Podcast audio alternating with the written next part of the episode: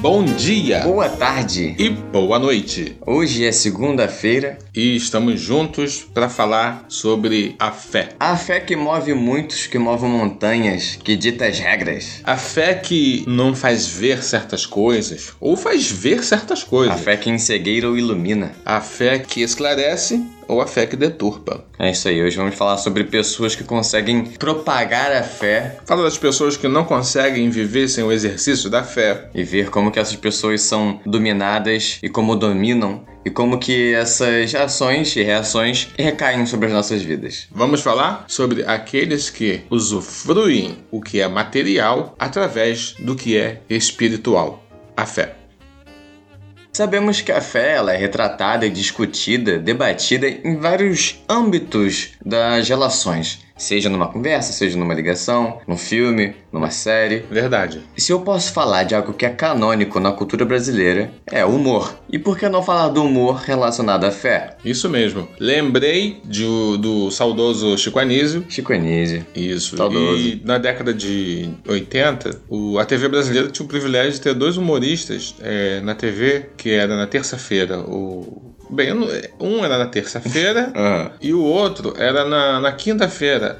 Eu acho que é por aí. Um era o Jô Soares, que fazia humor grande. antes de fazer entrevista, e o outro era o Chico Anísio.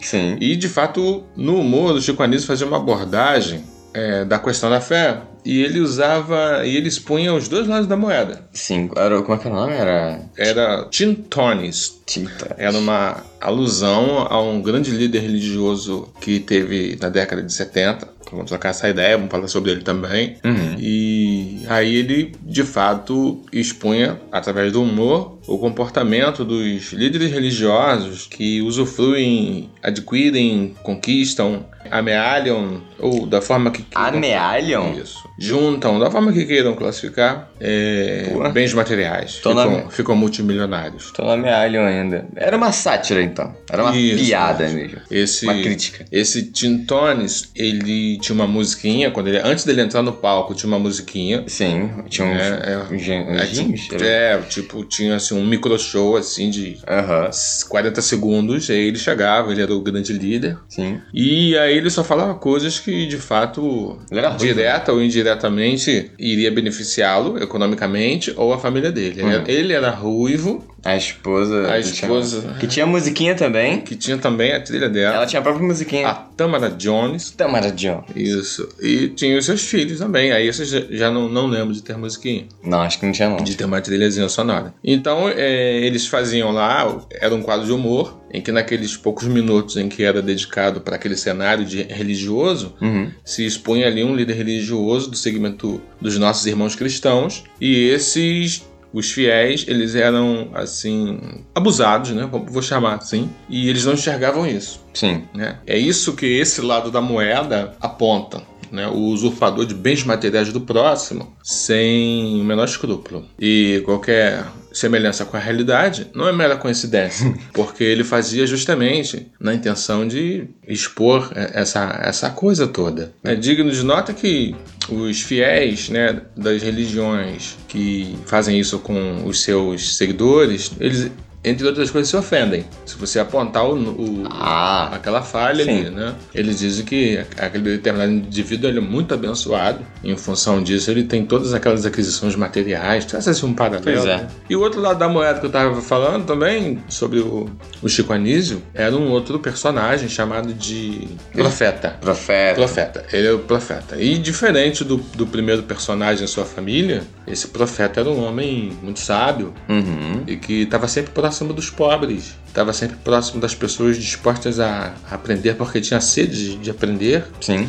E esse profeta ele estava sempre ou hum, próximo de de Da- vegetação, da natureza, né? sentado num lugar inexpressivo. Ele tinha um cajado na mão Hum. e esse profeta, ele fazia sim referência aos personagens bíblicos, né? aos personagens sábios, aos grandes orientadores e a sua capacidade, de, né? me refiro aos personagens bíblicos, de se manterem à margem do que é material. E uma coisa que eu acho muito interessante nesse personagem é que toda vez que ele acabava de fazer uma explanação a respeito de uma linha de raciocínio muito coerente, Uhum. é, ele nunca, óbvio, citava a Bíblia Sagrada, assim como também lá o, o- o outro personagem também não citava a Bíblia Sagrada. Pois é. Era um cuidado interessante de Chico Anísio, né? Não traçar paralelo entre a Bíblia Sagrada e o humor. Uhum. Ele falava só de perfis comportamentais. E esse, o profeta, no final da sua dissertação sobre o que fosse, ele exclamava: podem ficar à vontade.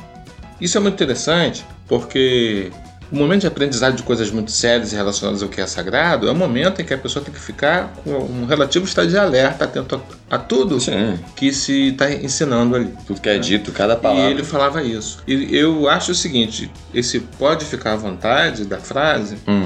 né, pode ser levado lá para o Tintones também. Porque as pessoas do, do líder religioso corrompido, Tá eles falando- estão atentos às instruções como se fossem instruções Ah, entendi. é, 100% é, É o caminho a ser corretas. seguido. sim. Isso, isso. o É a ser palavra seguido, é. incorruptível. né? Então esse pode ficar à vontade do final do profeta, desse segundo personagem, é muito interessante. Que nos leva a fazer uma análise de muitas coisas relacionadas ao líder, ao orientador religioso e ao seu liderado. Entendi. É, isso é muito interessante. São duas formas de tratamento, não é? É, Então vamos fazer essa abordagem da questão da fé. E agora a questão que não quer calar. Por que que ele, um humorista tão genial, foi dar o nome de um personagem dele com o nome de um líder religioso chamado Jim Jones? Isso, é uma referência a esse ser, né? Esse homem que, Essa, esse ser, essa É. criatura que, em, mitológica. que em 1978 causou grande mal Sim. aos seus seguidores. Bom, tudo começou de forma simples, não foi? Uma pequena seita Isso. Com um ideal comunista, posso dizer assim? É, igualitário, acho Igualitário, que é sim. assim, né? O que, o que diferia ele, porque ele aceitava todas as pessoas, tratava todos como iguais. Isso, isso surgiu nos, nos Estados Unidos. Uhum. E aí ele conseguiu arrebanhar, chamaria assim, negros, brancos pobres, enfim, as pessoas desassistidas, né? Sim. Porque a fé tem essa característica, de, não raro, pessoas muito sem perspectiva na vida que tem, nutrem uma expectativa positiva Sim. a uma vida posterior, né? Essa possibilidade que lhes, lhes são contadas de ter uma vida melhor num outro ambiente, num outro cenário. A fórmula ela é semelhante àquela que é contada para os nossos irmãos muçulmanos e o seu paraíso sexual. Lembra das virgens? Sim, que te falou. dos, do- falamos no podcast anterior que os homens bombas têm essa, essa possibilidade futura de ter lá no seu paraíso sexual as, as suas virgens. É, assim também, de- certa forma, Uhum. o- a fórmula é, é a mesma, só não tem o paraíso sexual Nem as vi. e nem as virgens. Mas o paraíso que é dito para os nossos irmãos cristãos, ele sim é um lugar melhor, infinitamente melhor. E lamentavelmente, para a gente que vê de fora, as pessoas muito simples, elas estão propensas a seguir os seus respectivos líderes de uma forma muito cega. No caso de Jim Jones foi o seguinte: ele conseguiu juntar as pessoas em uma cidade que ele mesmo fez. Ele pediu autorização lá aos, Guiana. aos líderes da Guiana inglesa Isso, na época, né? e conseguiu um espaço no meio da floresta justamente para sair no meio da atenção de- de- dos fotógrafos e das pessoas que ficavam interessadas naquela história de que ele tinha um culto e tal. Uhum. Então ele foi pro meio da floresta com todas aquelas pessoas e lá ele construiu uma cidade. É bom te lembrar que o, esse homem, ele começou com esse seu projeto em 1950, Uhum. década de 50, e ele teve no Brasil. Sim, ele já viu aqui. Ele disseminou essa fé dele aqui no Brasil durante algum tempo, em, na, na- em Minas Gerais, Minas Gerais. entendeu? E depois voltou para os Estados Unidos. E lá as pessoas viviam, né? Tinham seus, seus centros públicos. E lá cada um tinha um pequeno plantio e etc, etc. Tudo vivia bem, parecia até um local decente. Viviam sim, viviam aparentemente bem. Até que um dia um congressista decidiu ir lá a Isso. pedidos, porque aparentemente as pessoas que queriam sair de lá estavam sendo impedidas. É, deve ter conseguido fazer suas mensagens chegarem nos Estados Unidos, né? Além de denúncias de que crianças estavam sendo separadas dos pais. E ele foi lá pra visitar. E tudo deu errado. Tanto é assim que ele não voltou vivo, né? Sim. E aí, essa estadia dele lá desencadeou na morte das pessoas, infelizmente. No dia seguinte de quando ele foi lá, no dia que ele foi morto, Uhum. 918 pessoas foram mortas em um suicídio coletivo. Isso. To- todos eles tomaram veneno e se mataram. Sim, a maioria, né? Tiveram alguns que foram por balas e facadas. É, e nós nem sabemos se de fato o líder morreu nesse embalo aí. O que nós sabemos é que, infelizmente, a fé cegou essas pessoas que Sim. acharam que iriam para um lugar melhor naquele momento. E há relatos de mães que deram veneno para os seus nenéns Uhum. e posteriormente tomaram veneno É, e foram com o documentário que... programado esperar a morte né, do, do, seu, do seu neném e a sua morte. Sim. Isso é a cegueira. E também, falando de cegueira, não é só entre os nossos irmãos cristãos que acontecem isso. Uhum. Né? Vemos que na Segunda Guerra Mundial, eh, os nossos irmãos japoneses também tiveram seus jovens, alguns, um número expressivo de jovens, eh, tiveram as suas vidas interrompidas. É, era um momento muito delicado no momento que eles estavam passando, né? Sim, e eles entendiam que o imperador japonês era um deus. Sim. Isso, mais uma vez, nos deixa naquela condição de que um grande líder liderando as suas ovelhas. E esse é um grande erro que alguém que pode estar ouvindo a gente pode cometer, que é pensar que a fé ela se limita à religião. Não, não necessariamente. Mas a fé ela é definida como algo em que nós acreditamos.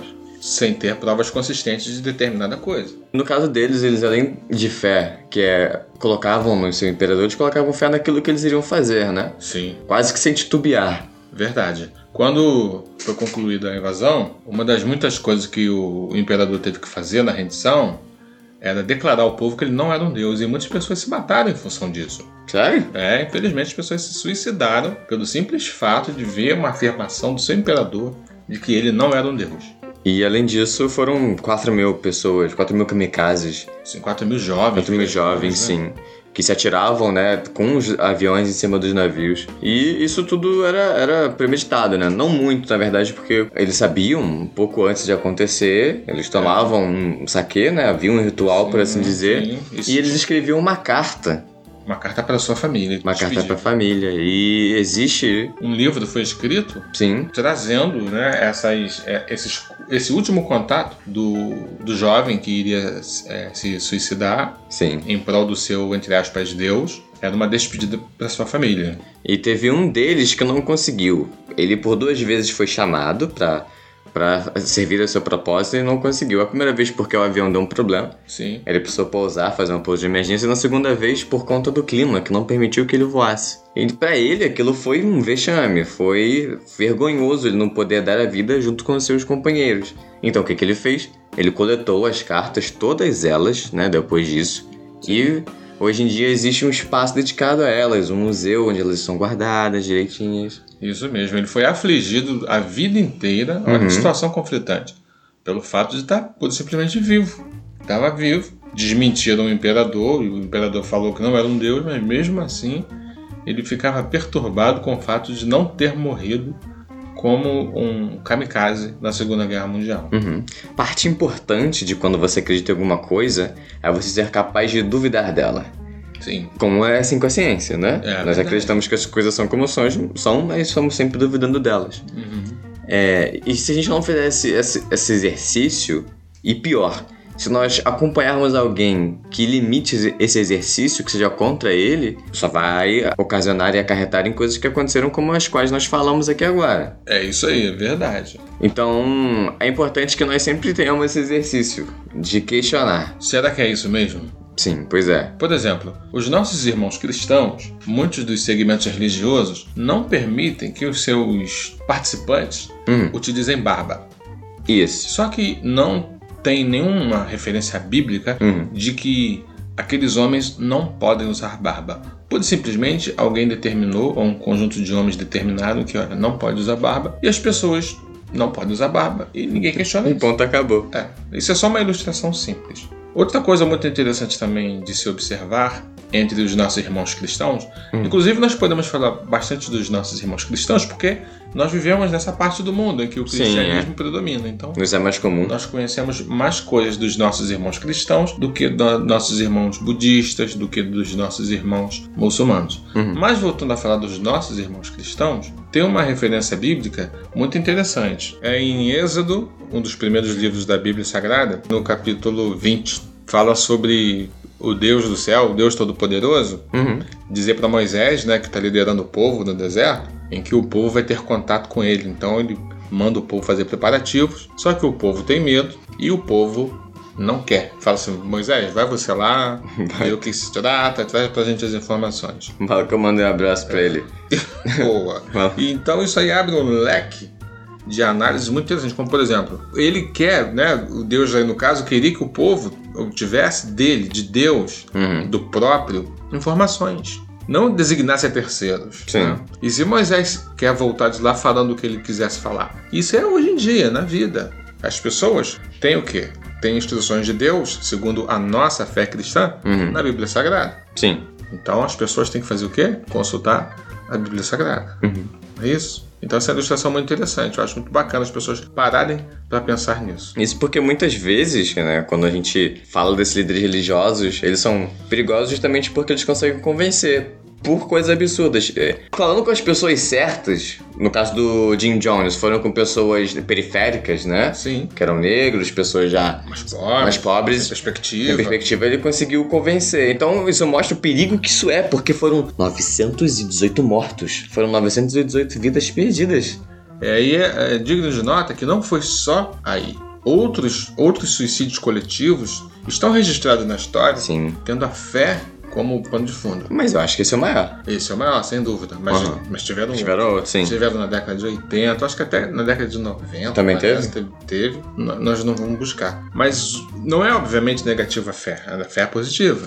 Né? A fé é um grande atenuante. Nós, nós, a maioria, se nega a acreditar que depois que vai morrer, termina a existência. Mas a gente tem que ter o quê? A gente tem que ter bom senso. A gente não pode dar bobeira em seguir terceiros. Sim. Por exemplo, os nossos irmãos cristãos são muito intolerantes com os nossos irmãos espíritas. É A gente tem verdade. visto isso, as pessoas depredam e tudo mais. Eu não vou apontar especificamente que setor dos nossos irmãos cristãos, mas todo mundo sabe o que eu estou falando. Sim. Mas a gente se parar para analisar, assim como nasceu Jesus Cristo, que aconteceu, Gabriel? É. Vamos ver se você lembra do nosso retrospecto. Quando- ele nasceu? Ah, não lembro não. O que, que veio do, do Oeste? Que foram. Ah, os reis, os reis, reis Os magos. chamados Reis Magos, não é isso? Uhum. Olha que coisa interessante. A primeira coisa que acontece quando nasce o Filho de Deus na Terra Jesus. A primeira coisa ins- institucionalizada na forma de uma cerimônia, talvez a gente possa chamar assim, Uhum. ou na forma de uma reverência, ou na forma de um deixa eu ir lá ver, Uhum. importante, que é registrado pela Bíblia, são de pessoas que não são cristãs, Aham. né? A gente deu aquela pesquisada, parece que eles eram da religião ou da filosofia, não sei. Agora eu esquecido, eu não vou buscar não. Zo- Zoroastra, né? Zoroastra. Eles eram do Oriente vieram até Jesus Cristo. E então isso é muito interessante, porque ninguém fala assim, olha, veio o pessoal de outra fé, de outra filosofia de vida e teve com Jesus e tratou bem a família que É, estava ninguém- fragilizada porque tinha uma mulher é, Que... de resguardo, a gente Uhum. chama de resguardo, né? Então ela tá fraquinha, e tem um bebezinho também frágilzinho, e tem o pai deles ali que tá tudo sem dinheiro, tá todo mundo desorganizado. Não, ninguém. E tratou bem essas pessoas. As pessoas que vieram Levaram- não foram preconceito, ah, mas a gente. Levaram presente, aqui, né? Tá levando presente, dando presente. Ninguém dos nossos irmãos cristãos para fazer essa análise de que uma outra cultura veio e, e tratou bem. Sim, independente, né? E se fosse hoje em dia? Vamos dizer que nasceu aqui um- uma pessoa importante do meio dos nossos irmãos cristãos, atravessasse o Oceano Atlântico, os Ah. nossos irmãos de uma religião tribal africana, e viesse com um presente para esse nosso nossa família importante da nossa fé cristã. Ah, será que eles iriam receber bem ou será que eles iriam Ih, canhão, pólvora. né? Talvez até recebesse bem, porque vamos trabalhar com a possibilidade de ser nossos irmãos cristãos bem educados. Né? Sim, é o Mas a curiosos mesmo. possibilidade de tratar mal, a gente sabe que infelizmente existe. Então fica pra pensar aí, rapaziada, sobre isso- essa nossa ilustração. E falando dos nossos irmãos budistas, E Gabriel tá se contendo aqui pra não falar bobagem. Há relatos aí. Fazer piada, né? Há Bobagem. notícias. É, tem uma matéria recente de 2020 dele saindo no pau, saindo no tapa, ou seja. Se desentenderam lá, Se né? desentenderam. Até as pessoas que. os orientais, né? Dos quais são muito regrados, né? Isso. São sempre uma grande referência de disciplina. Ainda mais monges. Eles têm. Eles se desentendem, né? Eles se desentenderam, porque somos todos nós humanos. Sim. E o ser humano, ele tem essa característica de ser ovelha. A gente não necessariamente a gente consegue perceber isso, mas nós sempre procuramos um orientador. Sim. Dificilmente é, somos o, o orientador. Não raro designamos alguém para ser aquele conselheiro, para ser aquele instrutor. É porque é da, da humanidade querer preservar energia, preservar forças e é muito mais tranquilo, por assim dizer. Tô falando de uma questão mais biológica, você ter alguém que faça aquilo pra você, É, sabe? Pode crer. E legislar sobre alguns assuntos pode, de fato, gastar muita energia. É, e sem contar que a nossa história, ela é assim, nós sempre tivemos um rei, nós sempre tivemos um imperador, sabe? Alguém que comandava, que decidia e que, um, é, mantinha as pessoas, né, de grande, em grande parte ignorantes, Sim, porque aí ele poderia tomar qualquer decisão que ele que quisesse. é o grande lance, é mantendo a ignorância. A gente fala sobre isso de forma recorrente. Sim. E dois, é que eles se mantinham no poder dessa forma, através desse tipo, por exemplo, a monarquia, né, que é hereditária, Uhum. e que fazia permanecer aquela família sempre ali. Então é normal que as pessoas cres- cresceram, as gerações surgiram e vêm até então, então querendo que alguém lidere. Sempre foi assim. É. Independente de democracia e etc, etc. E independente de que irmão for, for um irmão espírita, for um irmão budista, for um irmão cristão, Depende, aí você. ele vai seguir o segmento. Ah, tá, entendi. Ele vai seguir com a manada, geralmente. Eu achei né? que- A manada no sentido carinhoso. Afinal, todos se autodesignam como ovelhas. Sim. Eu achei que o líder precisava. Poderia ser qualquer um. Aí eu ia falar, tipo, não, aí eu acho que não. É, não. Tem pessoas que, de fato, ou elas treinam pra isso, né? Sim. Pra, pra serem líderes. Outro caso que eu consegui puxar aqui na memória, Diga. que na verdade é até recente, eu vi nesses dias, Aham. que é sobre um cara chamado João De Deus. de Deus. É isso aí, João de Deus. Que qual que é o lance? É um cara até que bem famoso, Uhum. né? Ele recebia centenas de pessoas para suas cirurgias Espirituais. espirituais. Ele tá falhando. É porque é tão. é Tipo, desculpa, cirurgia espiritual é muito fora do meu conceito. Tipo, eu não consigo. Não consigo. É, eu preciso é entender melhor, depois de buscar entender. É. E, inclusive, ele foi chamado pra Oprah. Não, a Oprah veio visitar. Ela veio, é pior ainda, ela veio. Não é ele que foi lá, ela veio. Ele era brabo. Então, tipo, ela, ela chegou aqui, falou com ele, tipo, entrevistou o cara, ela entrevistou o cara. E, tipo, se você for pa- parar pra olhar pra ele, ele nem é tão interessante. Tipo, É. desculpa, olhando assim, nem é tudo não, isso. Sim, não. Verdade. Não é nenhum capitão pra chamar a atenção. Mas, É, mas o lance mas o lance. desse, de- desse segmento religioso desses irmãos espíritas Isso, nossos irmãos espíritas, é né? que, é, que é o que? Justamente essa situação. É um homem que no primeiro momento tinha um aspecto simples, Sim. mas ele fazia grandes coisas lá no ambiente da religião deles, Uhum. né? É, e acabou que em um determinado momento, é, algumas mulheres, poucas, de, a princípio, recorreram até, até o Pedro Bial, né? Não foi? E É, mais uma a, A partir repórter dali, eu acho que foi, vieram à tona vários, vários Sim. relatos relacionados a abuso sexual. Sim, É, a- um comportamento inadequado desse é, importante líder religioso, né, conforme a gente está vendo aí. Sim, e depois que uma investigação foi acionada, foi colocada à prática, descobriram mais vários casos, mais vários casos. E então, esse é, um, é o que a gente fala sobre a cegueira, sabe? Porque pelo que relatavam as vítimas, elas falavam que em determinado dia, do nada, alguém chegava pra elas e falava assim, olha só, é, ele quer falar com você porque ele disse que você precisa de uma cura, uma cura espiritual, sabe? É, muitas pessoas foram até ele dessa forma. Sim. Outras pessoas procuraram porque de fato tinha algum tipo de anormalidade, algum tipo de limitação física ou mental, talvez, não sei. E não acho que era só físicas, porque Uhum. ele fazia as tais cirurgias eh, espirituais. Um problema desse tipo de.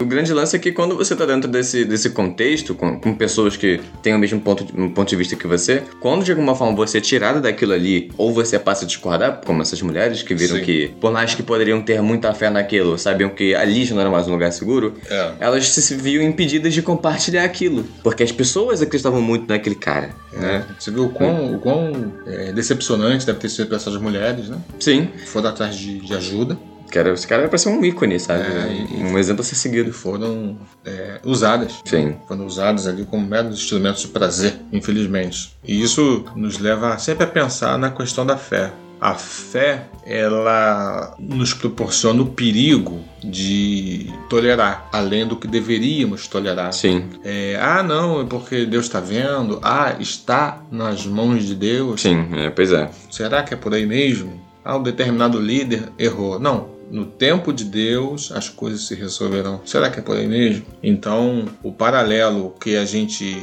Isso aí eu só posso me referir aos nossos irmãos cristãos. Deve fazer é com a retidão de Jesus Cristo, né? Hum, que é o nosso grande mestre. Agora, os irmãos muçulmanos deveriam traçar paralelo com o seu grande orientador, que foi Maomé. uhum. Não é? Por que iremos é, seguir determinada análise e interpretação de determinada pessoa que foge tanto daquilo que está efetivamente escrito no, no livro sagrado? Seja qual livro sagrado for. O nosso é, é a Bíblia. Uhum. O deles nos, são os, os muçulmanos, é o Alcorão. Os budistas têm o seu. E por aí vai. Uhum. Né? Tem o seu código de conduta escrito de alguma forma em algum lugar. Então tem que seguir aquilo. Qualquer coisa diferente disso é, tá fora da regra.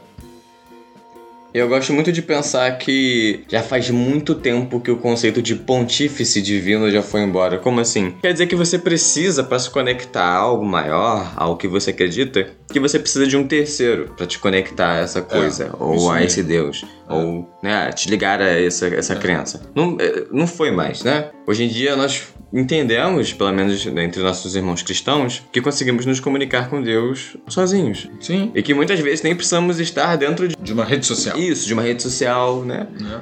É claro que ninguém está aqui fazendo campanha pro isolacionismo, não. Sim, é. Continue sim, que é saudável e positivo você e sua respectiva rede social. Não estamos sendo pejorativos, a gente está tratando com respeito isso. Mas o que eu quero dizer é que as respostas estão ao seu alcance, sabe? Não Sim. estão, não estão longe de você. E sim. Tanto é assim que nós conseguimos ilustrar com um momento em que o Deus Altíssimo fala para Moisés que o povo deverá subir para falar com ele, o povo tem medo e não sobe. Uhum. Ou seja, nunca foi da vontade de Deus que uma pessoa só fosse o porta-voz dele para os seus aí. a- as suas decisões e, e orientações. Então, a gente, se a gente para fazer um retrospecto das coisas ao nosso redor, nós podemos dizer sim que, por exemplo, no Oriente Médio as pessoas praticam a guerra e grandes maldades baseado na sua fé. Nós, nós temos na década, no século XX, nossos irmãos católicos e nossos irmãos protestantes brigando feio na, na Grã-Bretanha, né? Sim. Na Inglaterra. Tivemos as cruzadas, Sim, tivemos as cruzadas. as caças às bruxas. Acho- Isso mesmo. Então é perfeitamente fácil, possível ver a nossa fé entrelaçada com coisa ruim. Sim. Então, o grande lance em você exercitar a sua fé é progredir, melhorar enquanto pessoa. Uma coisa pra você. E que fique claro que o problema não, nunca esteve na fé em si, mas esteve em quem a pratica. Justo? Que independente de segmento, que independente de, de viés, o que importa são as pessoas. E o que nós devemos trabalhar e ajudar são as pessoas. Isso. E via de regra, essas fés que mencionamos, todas elas fazem as pessoas progredirem. Eu- nós não estamos aqui tentando taxar nada, não, rotular ninguém, não, nem determinado segmento. Muito pelo contrário, a gente só está tentando falar o seguinte: que as pessoas podem ser usadas porque amam a Deus. Olha que situação conflitante. Pois é. Olha que coisa triste, olha que maldade. Então, devemos sempre e sob qualquer circunstância raciocinar e ver se aquilo está certo.